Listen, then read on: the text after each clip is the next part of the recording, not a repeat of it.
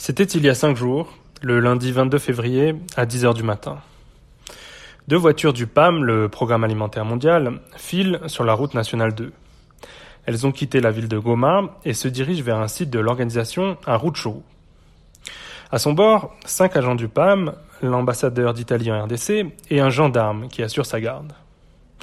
Soudain, six ou sept hommes armés font irruption sur la route. Ils tuent un des chauffeurs congolais presque tout de suite.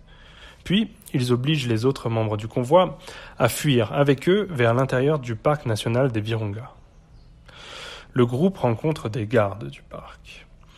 S'ensuit un échange de tirs, la mort du gendarme et la blessure mortelle de l'ambassadeur. Vous écoutez le troisième numéro de Ponajek, une capsule audio du groupe d'études sur le Congo de l'Université de New York qui tente d'éclairer l'actualité de la RDC. Je suis Pierre Boisselet, le coordonnateur du baromètre sécuritaire du Kivu. Nous sommes le vendredi 27 février et voilà ce que l'on sait sur cette tragédie qui a ébranlé l'Italie et braqué les projecteurs sur l'est du Congo cette semaine. Mais il reste à cette heure des zones d'ombre dans cette affaire. D'abord, que faisait le diplomate dans un convoi sans escorte sur cette route?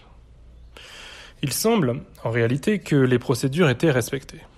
Cet axe était classé jaune par l'ONU, ce qui autorise d'y circuler en convoi de deux voitures. Ensuite, dans quelles circonstances exactes les deux Italiens ont-ils été touchés? De bonnes sources affirment qu'ils ont tenté de fuir lors de l'affrontement avec les gardes du parc. Cela aurait amené les ravisseurs à leur tirer dessus.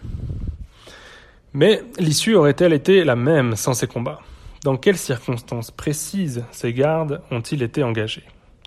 Ce sera aux enquêtes de le déterminer. Alors, l'ambassadeur était-il visé? À ce stade, rien ne l'atteste. Mais il sera très difficile d'avoir une réponse définitive sans identifier les ravisseurs. Cela nous emmène à la dernière et principale zone d'ombre. Qui étaient ces assaillants? Le gouvernement provincial du Nord Kivu a immédiatement incriminé les FDLR. C'est probable. Cette rébellion hutu-rwandaise opère non loin de là et a commis de nombreux kidnappings par le passé.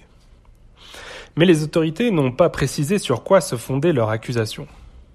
Selon elles, les assaillants parlaient le Kinyarwanda. Or, d'une part, cette information n'a pas été confirmée de sources indépendantes, de l'autre, cela ne permet pas de distinguer les différents groupes qui opèrent dans la zone. Tous ont en leur sein des locuteurs des Kinyarwanda. L'identification des auteurs ne sera pas facile. Sur le territoire de Niragongo, où s'est produit l'attaque, 18 cas de kidnapping ont été enregistrés en 2020. Et en plus des groupes armés organisés, des bandits opèrent. Leurs commanditaires sont rarement découverts. Cette fois, un incident qui s'est produit au Kivu a endeuillé jusqu'en Europe. Mais il s'inscrit dans une longue lignée de drames qui frappent chaque jour dans l'est du Congo.